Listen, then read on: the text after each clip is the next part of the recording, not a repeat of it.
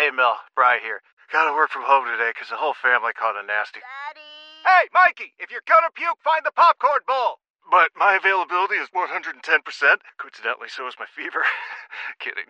Mel, I'm so cold but hot. Uh, but I'm gonna get you that budget just as soon as. Uh, Mikey! Popcorn bowl! Press 1 to use Instacart and get your family sick day essentials delivered in as fast as 30 minutes. Press 2 to keep working. Do not press 2. Just use Instacart, Brian.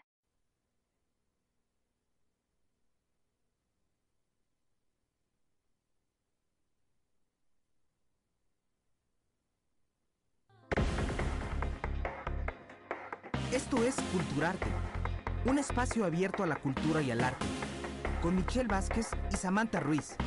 Bienvenidos.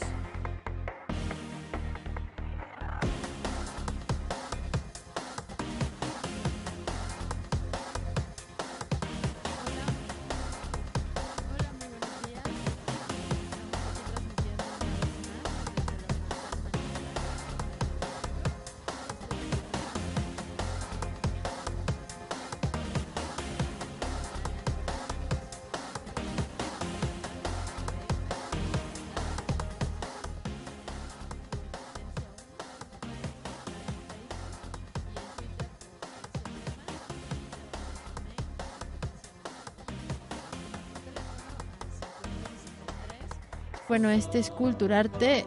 Estamos transmitiendo nuevamente. Hoy vamos a tener con nosotros una entrevista. No se lo vayan a perder también algunas conclusiones de la visita de César Hom a la universidad, que nos vino a dar una plática de imagen y fotografía. En la sesión de escucha sobre la Torcasita en la Fonoteca Nacional, vamos a tener una entrevista con Alejandro García Vicente, que es el encargado de organizar este evento. Ya nada más estamos esperando la hora para poder marcarle y que nos pueda platicar de qué se trata este evento que estará el próximo lunes 19 de septiembre en la sala Murray Schaffer de la Fonoteca Nacional. Y bueno, aquí van a participar Pavel Granados y Norma Grimaldo. También estaremos platicando un poco acerca de los eventos que se estarán dando durante esta semana. Eh, materialidad fílmica y actividad volcánica. Esto se va a llevar a cabo en el Centro Cultural Digital, La Estela de Luz, el 9 de septiembre.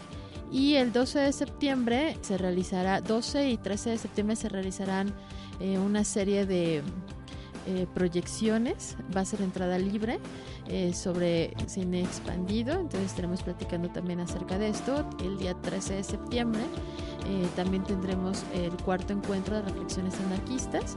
Pues también tendremos una, una charla acerca de, de, de cómo se va a llevar a cabo este evento.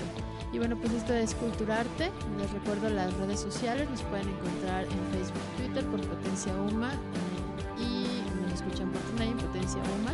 También nos pueden escribir al correo dígalo arroba potenciauma.com y pues comenzamos.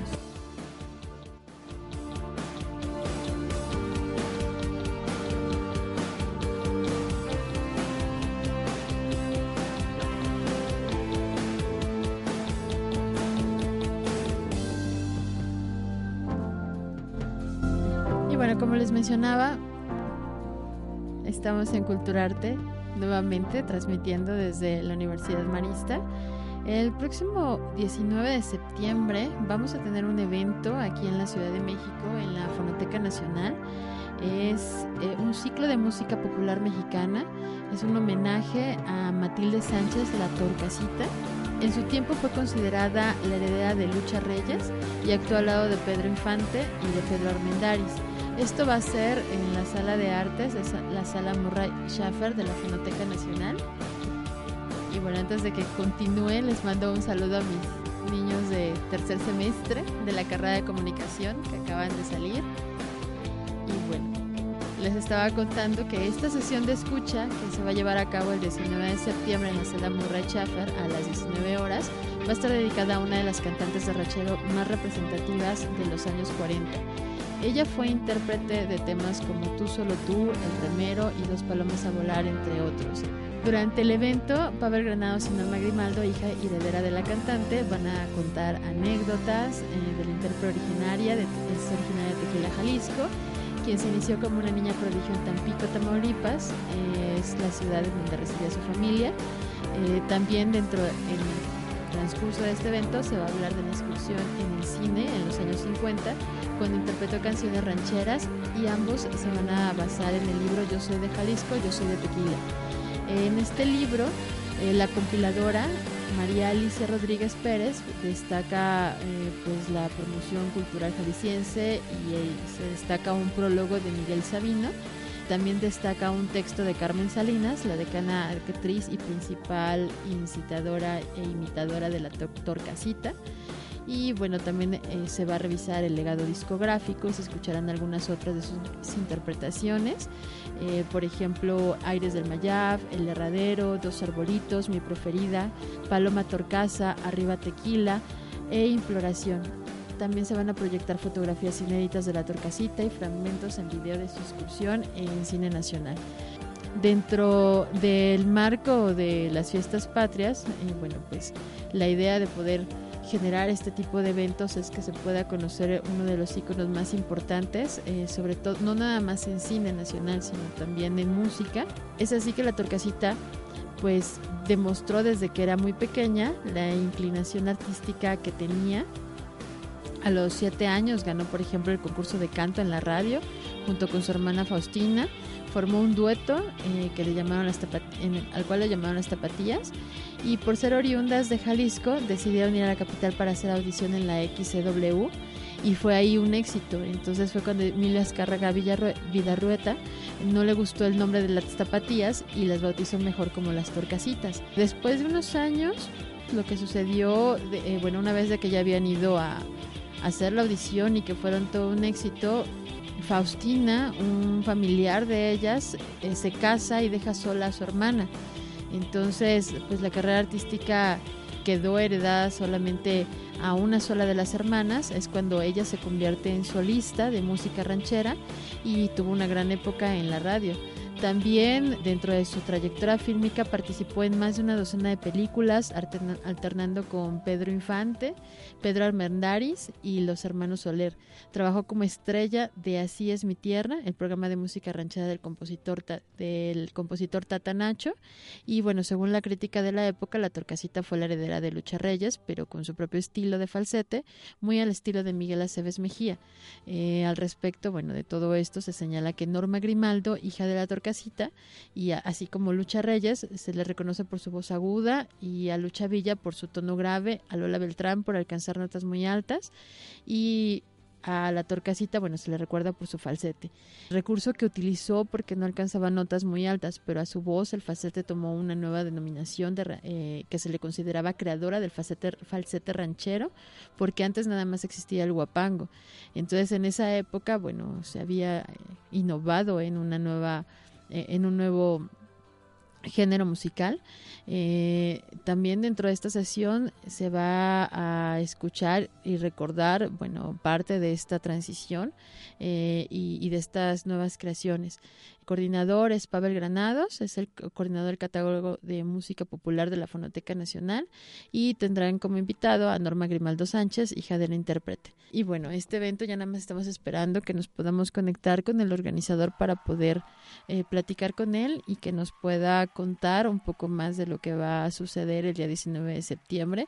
Y vayan, es un evento que no se deberían de perder, es una buena oportunidad sobre todo, no nada más a, a los que les gusta la música, música ranchera, los estilos, eh, el estilo mexicano, sino para poder escuchar las interpretaciones y sobre todo las composiciones que se hicieron en esa época y que fueron pues un parteaguas no en el eh, en la época del cine de oro y bueno en las interpretaciones si bien antes la música ranchera fue no solamente ícono de la cultura mexicana, hasta la fecha sigue siendo, sino que, bueno, se trataba de, de combinar otros estilos para poder generar eh, nuevas interpretaciones o, nuevas formas de interpretar la música, eh, la música ranchera y, bueno, las torcasitas es un ejemplo de ello.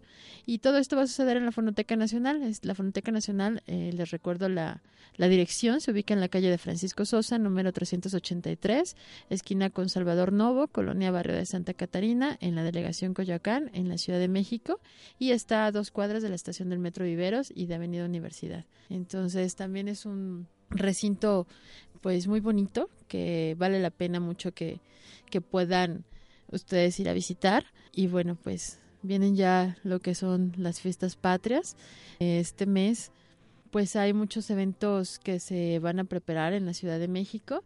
Yo les quiero platicar sobre un evento de cine expandido que se va a presentar el día 9 de septiembre. O sea, el día, ahorita, eh, bueno, están a punto de comenzar. Va a ser 9, 12 y 13 de septiembre. El proyecto se llama Materialidad Fílmica y Actividad Volcánica. Esto va a ser en el Centro Cultural Digital, La Estela de Luz, el propósito de este cine con el nombre Cine Más Allá es parte del ciclo Perímetro Cine Expandido. Es un dúo de cineastas experimentales. Estos son Luis Macías y Adrián Vila, que son miembros del Laboratorio de Cine Analógico Independiente y Autogestionado de Crater Lab, que vienen de Barcelona y van a presentar en la Ciudad de México la pieza de cine expandido llamada El silencio es causa de tormenta, acompañada de una plática y un taller para todos aquellos cinéfilos o que gusten de las producciones experimentales, pues sería importante que se acercaran a ver qué es el cine expandido. Es una fusión a veces entre animación, em, música, ah, teatro y bueno, sobre todo eh, producciones audiovisuales. También va a haber, bueno, la exposición va a estar del 10 al 13 de septiembre, pero el 12 y el 13 de septiembre estarán varias producciones en masterclass. Entonces es una gran oportunidad porque es entrada libre, solo tienen que registrarse para poder entrar. Estará la masterclass en Inside of Carta Laboratory que se llama Material Fílmica y Actividad Volcánica. Y también habrá otra, otro taller, es un laboratorio experimental de cine de, de variaciones sobre el color, taller de revelado en 16 milímetros. Este sí tiene costo, pero creo que vale la pena quien tenga la cantidad, se puede de 1.500 pesos podrán asistir y vale la pena para todos aquellos que quieren llevar pues más allá de sus producciones audiovisuales y no solamente pues trabajar en un pequeño cortometraje o un cine minuto, sobre todo porque bueno, el taller de revelar en 16 milímetros pues es una experiencia porque ya solamente lo pueden hacer a lo mejor alumnos de las escuelas de cine, pero si este taller está para para el público en general, pues valdría la pena que si tuvieran el, el dinero o el, el recurso económico, pues pudieran asistir. Todo esto va a ser en el Centro Cultural Digital Estela de Luz. Eh, les recuerdo, empieza el día de hoy, 9, 10, 11, 12 y 13 de septiembre. Estarán esta serie de talleres y masterclass. Y bueno, mientras vamos ahorita con la primera canción, eh, Las Flores de Café Tacuba y regresamos a Culturarte.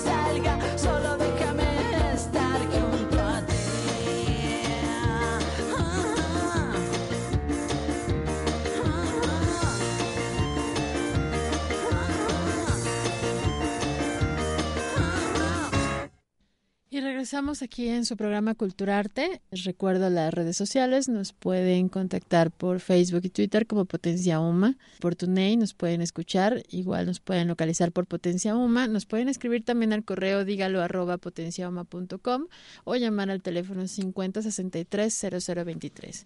Y bueno, quiero mandarle un saludo a los chicos de tercer semestre de la carrera de comunicación que vinieron aquí a saludarme y a mandarme mensajes. Yo también los amo y extraño darles clase. Entonces les mando por ahí un saludo y espero que pronto podamos organizar alguna salida práctica para, para hacer eh, pues alguna práctica de foto o de fotocine o algo. Y bueno, pues continuando aquí con la información, eh, todavía no tenemos al encargado de la Torcasita, el evento que se va a llevar a cabo en la Fonoteca Nacional, pero bueno, daremos unos minutos más en lo que en lo que podemos localizarlo. Y les comentaba que bueno, esta semana eh, pues se festejan las fiestas patrias, ya aquí en la Ciudad de México están preparando los eventos para poder llevar a cabo el festival en el Zócalo de la ciudad y dentro del marco de estas fiestas pues siempre eh, surgen eventos y conferencias o seminarios que siempre están en el contexto de todo lo que sucede ¿no? en, en este país. Uno de esos eventos que van a estar muy presentes durante las fiestas inician el 13 de de septiembre es el cuarto encuentro de reflexiones anarquistas.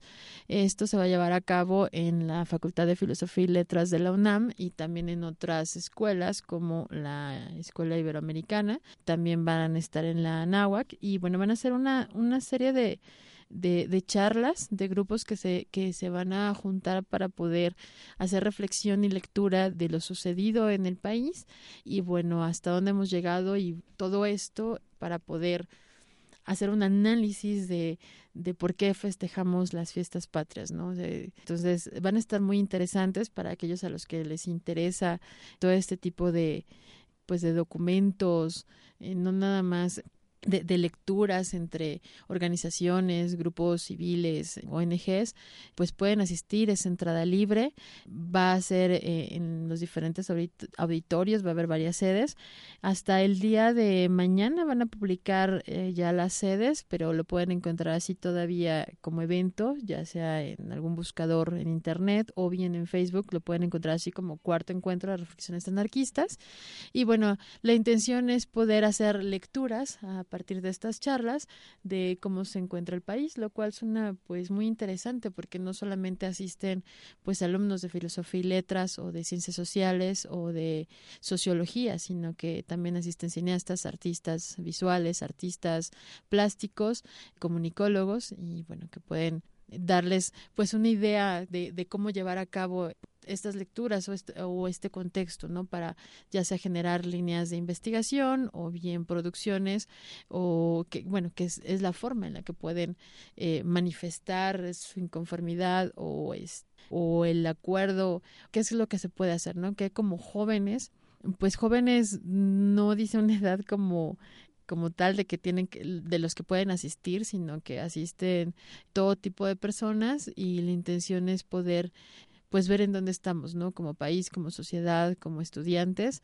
Entonces, pues sería importante que si a ustedes les interesa, pues pudieran darse una, una vuelta. Y bueno, pues también comentarles que lo que acaba de pasar el día 10 de septiembre, pues fue, eh, no sé cómo lo hayan visto ustedes, pero eh, la marcha está en pro de la familia. Lo único que puedo yo decirles o comentarles es de que, pues, fue triste ver cómo tantas personas que no están de acuerdo en el amor igualitario, al final es amor, amor es amor y las familias pues son muy diversas, ¿no? Y se componen por muchas eh, características y esta forma tan clara de, querer homogeneizar pues una situación que al final pues no debería de pues de suceder y de, y de desembocarse en acciones como las que vimos el 10 de septiembre, ¿no? Apenas platicaba, bueno, charlaba con una amiga y comentábamos, e, esta amiga tiene un estilo mm, muy particular, ella pues trae el pelo cortado de cierta manera y lo trae pintado de color y venía con otro amigo y se topó con con gente de esta marcha. Entonces, ¿qué es lo que sucedió? Bueno, que los empezaron a agredir y es a lo cual hemos, a mí se me hace una situación muy triste porque ya, ya no nada más es como proclamarse a favor o en contra de, pues de ser una familia como dicta ciertas normas que debe de ser, que es papá, mamá, hijos, sino ya llegar a una situación de violencia y de agredir a la gente por la forma en la que se ve, pues es como si regresáramos al siglo XVI, ¿no? Entonces, pues creo que sí deberíamos de, de posicionarnos o tener una postura en la que a dónde hemos llegado como sociedad teniendo tantos problemas en el país, no solamente eso, sino que el conflicto que existe entre el cambio cultural, ajuste jurídico y moral, ajuste jurídico y moral social, pues es el cambio que va haciendo pues a los que se les llaman mochos, por así decirlo. Este ajuste jurídico pues aprieta el paso y, por más que trata de alcanzarlo, la moral social qué es esta moral social, ¿no? ¿O a qué se refieren? Entonces creo que, que se ha desbordado en una situación de violencia cuando tendríamos que resolver otras situaciones más importantes como la brecha que tenemos en la educación, en la forma de presentarnos ante otras sociedades y la forma en la que estamos dirigiendo como sociedad el país, habiendo tantos otros problemas. Entonces, pues fue muy triste, la verdad es que fue muy triste ver a tanta gente homofóbica marchar por una situación que pues ni siquiera eh, pues un caso para Conapred, un caso para Conapred porque al final eh, las familias son diversas eh, y bueno, eh, creo que no tenía ningún, ninguna razón de ser.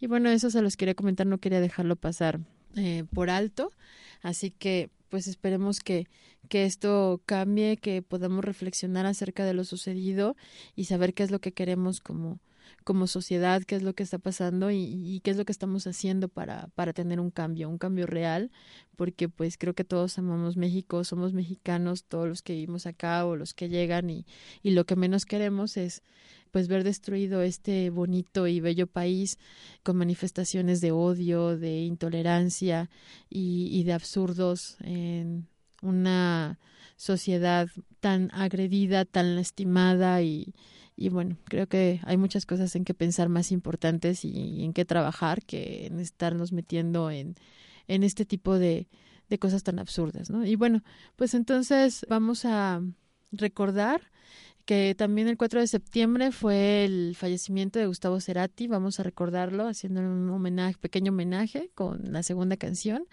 mmm, clásico, música ligera y regresamos.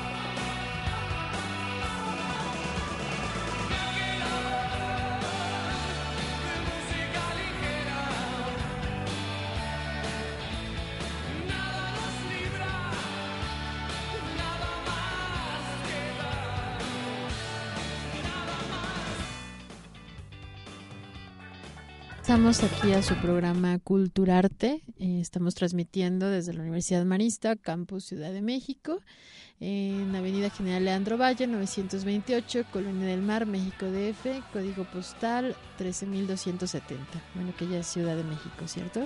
Y pues ya tenemos en la línea telefónica a Pavel Granados. Él es coordinador del catálogo de música popular de la Fonoteca Nacional y nos va a platicar sobre el evento del 19 de septiembre. Hola, Pavel.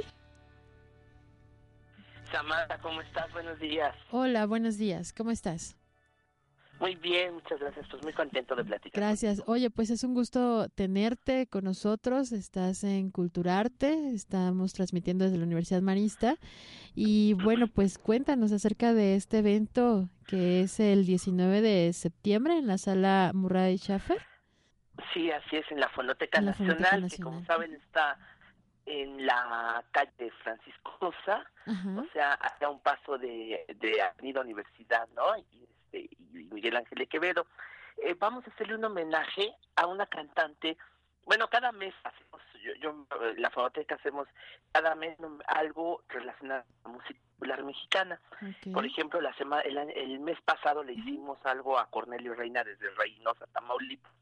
Y ahora le vamos a hacer un homenaje a una cantante, pues ya un poco olvidada desafortunadamente, una de las grandes voces de la música mexicana que se llamó Matilde Sánchez, la torcasita que era de Tequila Jalisco, y una de las voces, pues, yo creo que más privilegiadas de la música popular mexicana. Yo, eh, bueno, de la música ranchera, porque además ella ah, en esa época, pues bueno, a veces cantaban una canción de un género, otro de otro género, pero Matilde Sánchez, ella siempre quiso ser identificada con la canción ranchera, era un género que estaban Ujú. haciendo, la canción ranchera es más o menos de los años 30, es decir, las canciones acompañadas con mariachi, ¿no?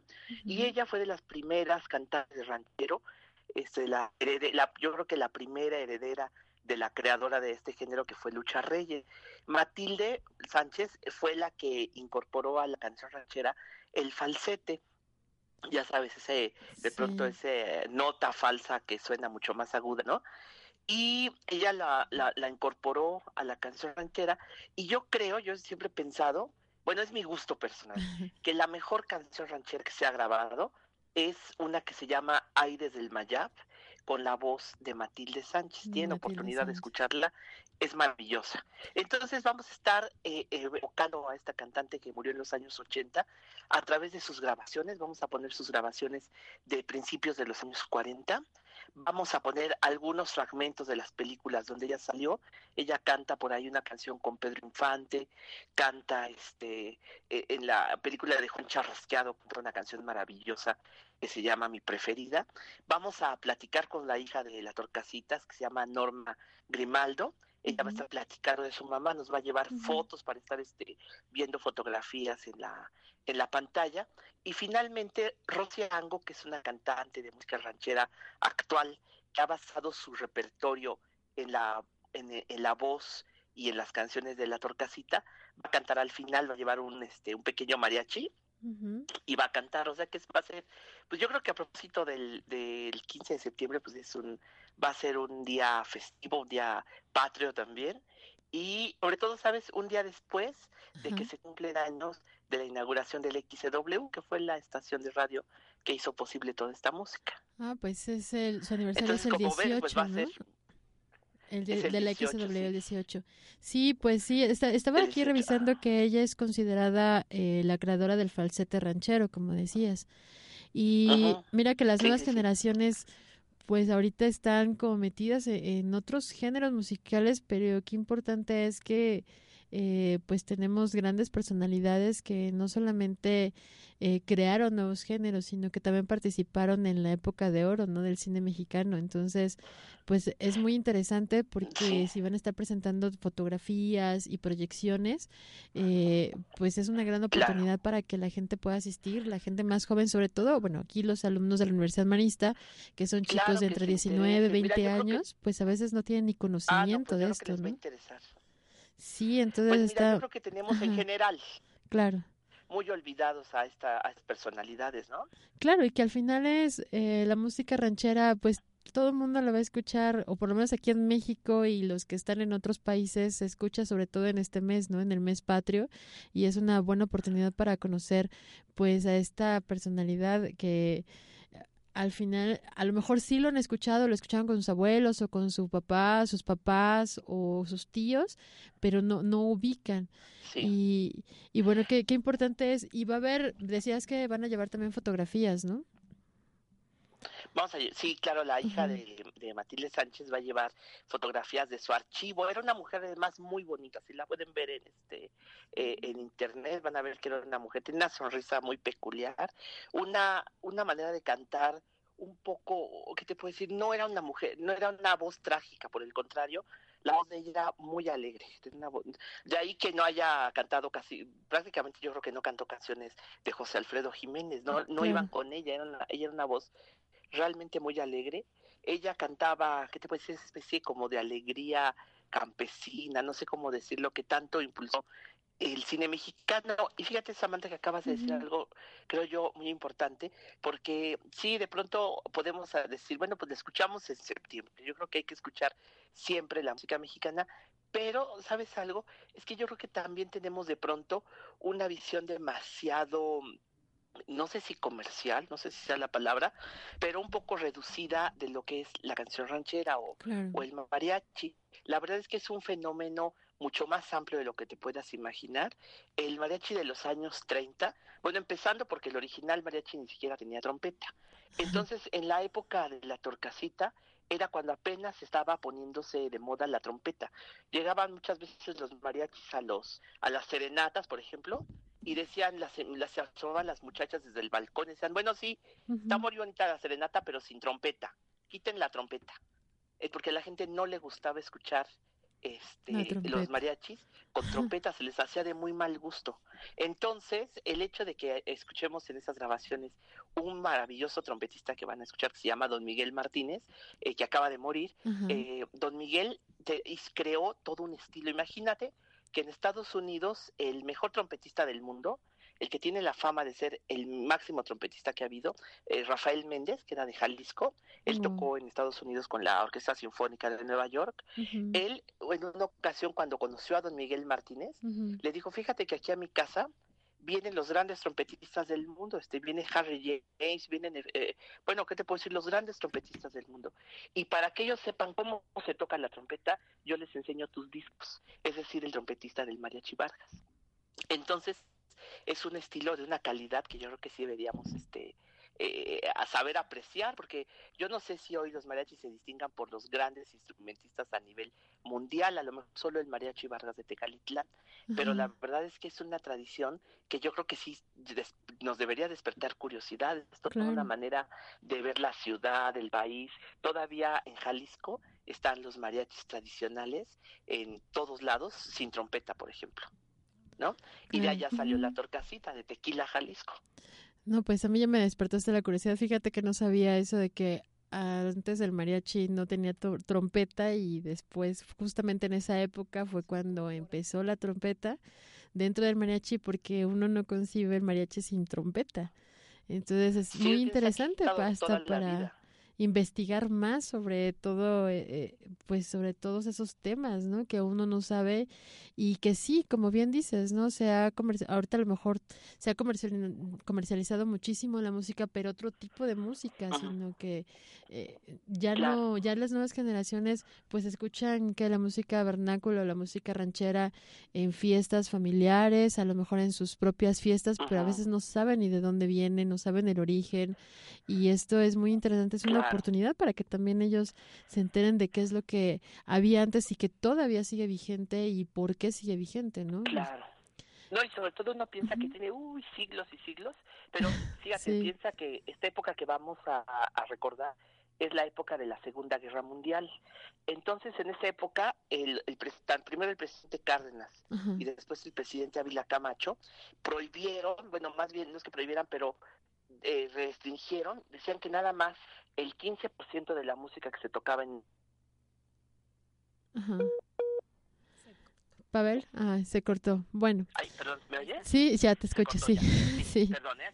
sí, no, no, no te preocupes. Este, que solamente el 15% de la música Ajá. podía ser este extranjera.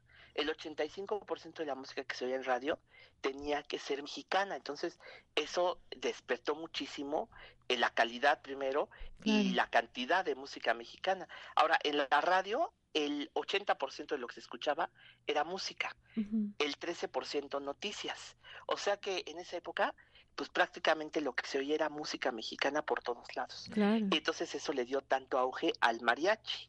Era realmente nuestra música sentimental junto con el bolero. Pero el mariachi fue el que fue triunfando poco a poco. La verdad es que el mariachi es una creación muy, muy nueva, ¿no? Sí, sí, sí. Y prácticamente eh, Matilde Sánchez, la torcasita, es la segunda gran cantante del mariachi mexicano. Este, primero fue Lucha Reyes.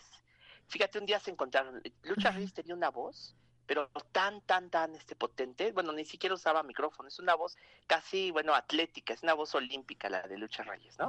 Y un día que estaba cantando Matilde Sánchez, estaba cantando y de repente vio que en el público llegó Lucha Reyes.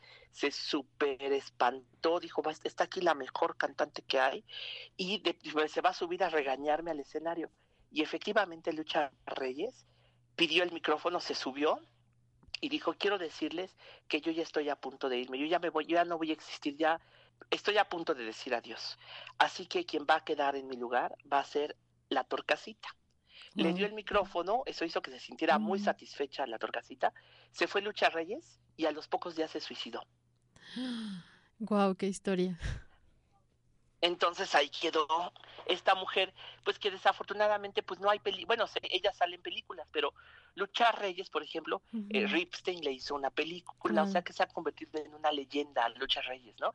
Pero la torcasita, pues yo creo que le hemos olvidado, yo creo que va a ser una buena manera, un buen momento para recordar pues a un momento, a una época y a una cantante que de veras es formidable. Ahí si tienen algo por ahí, este, a lo mejor la podríamos escuchar en un ratito, este, Sí, claro. un- una muestra, ¿no? De su, de su voz para que Pues es que es todo les- un personaje, Yo te digo ¿no? que esa canción de Aires del Mayab, ah, no sé.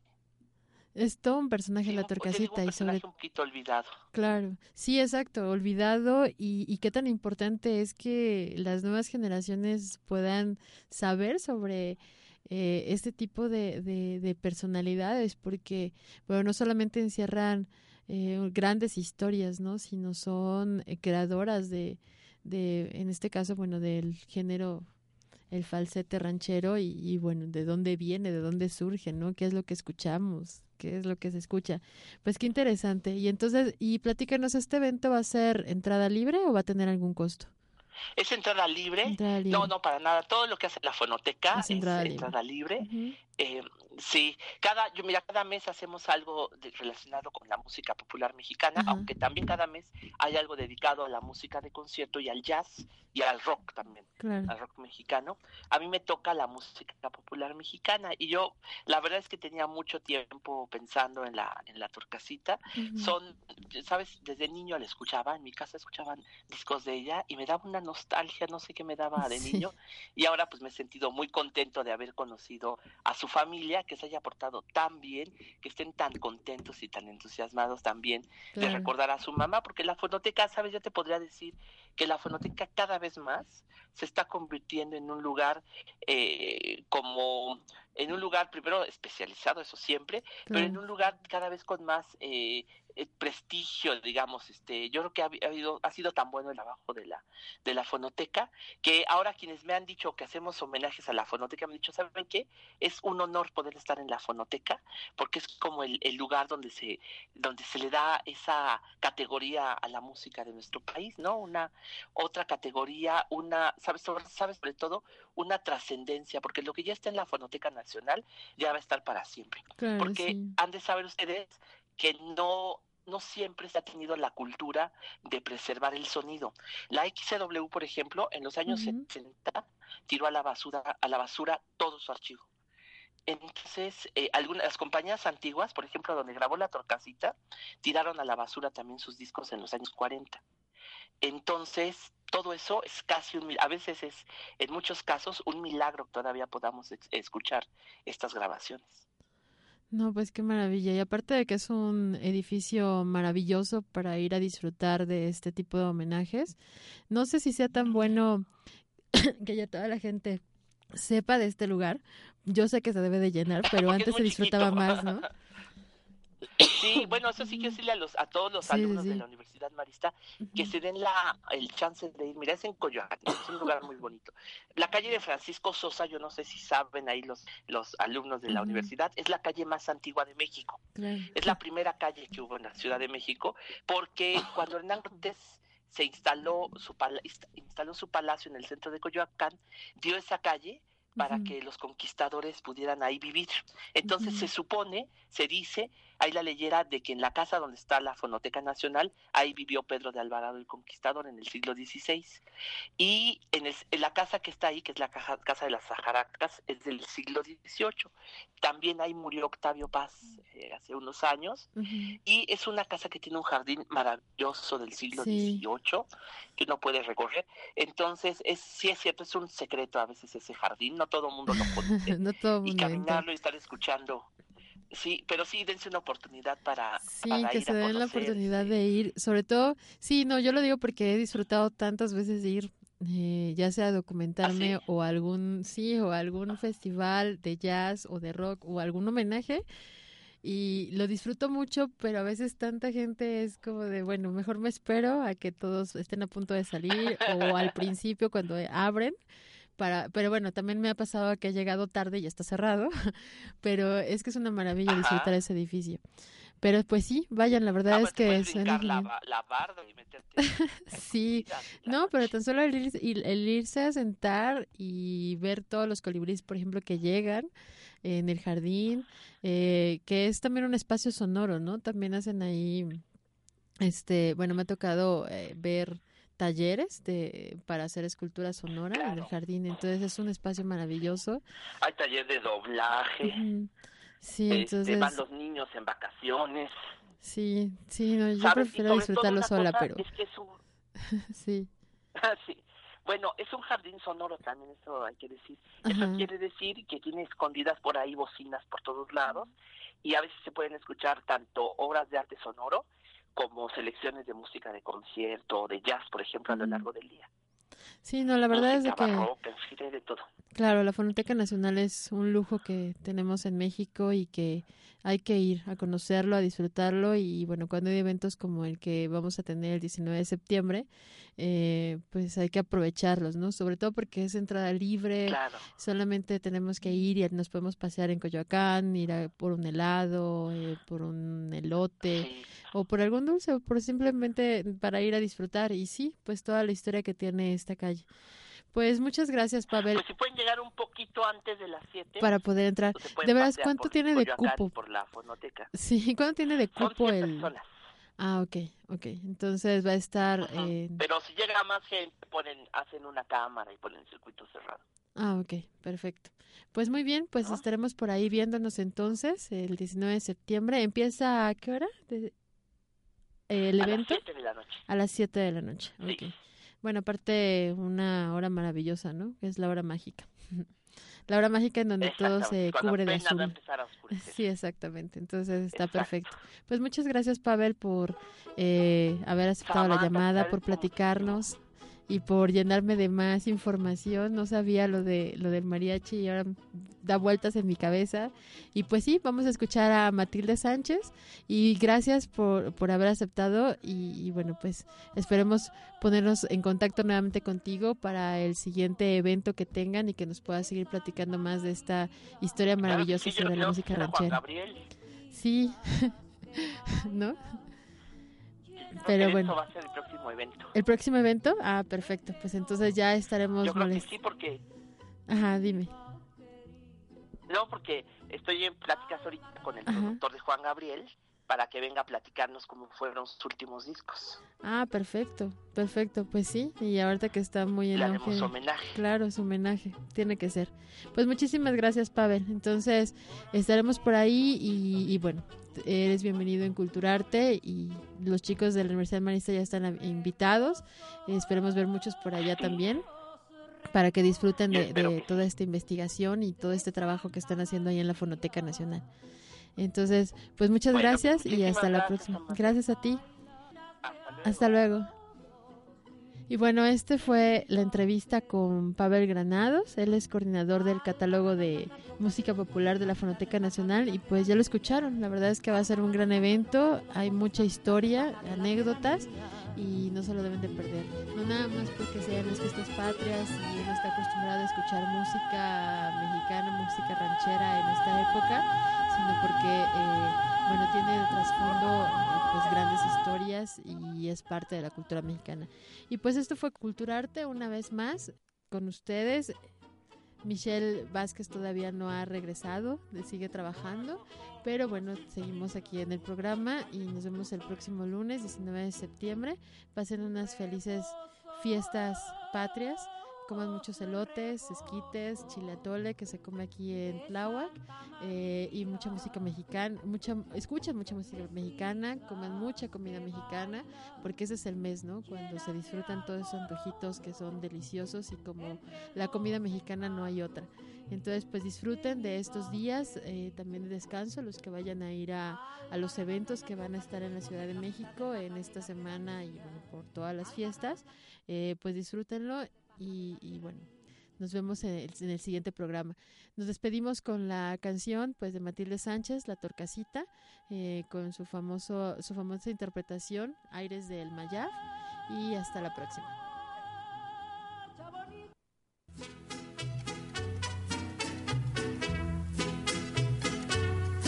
Ahora Coco, cosita linda, tú pela el baile como tú sabes. Rebosos,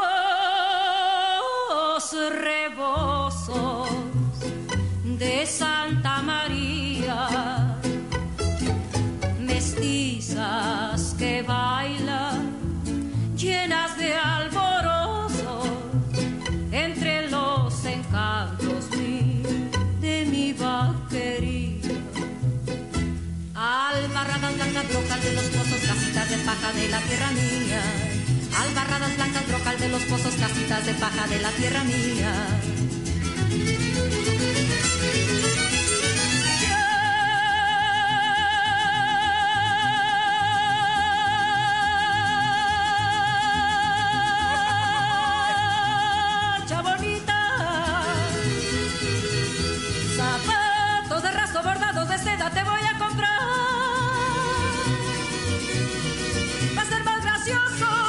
Manito tu paso y serás más ágil para zapatear. Y también en Mérida se aire, sí señor.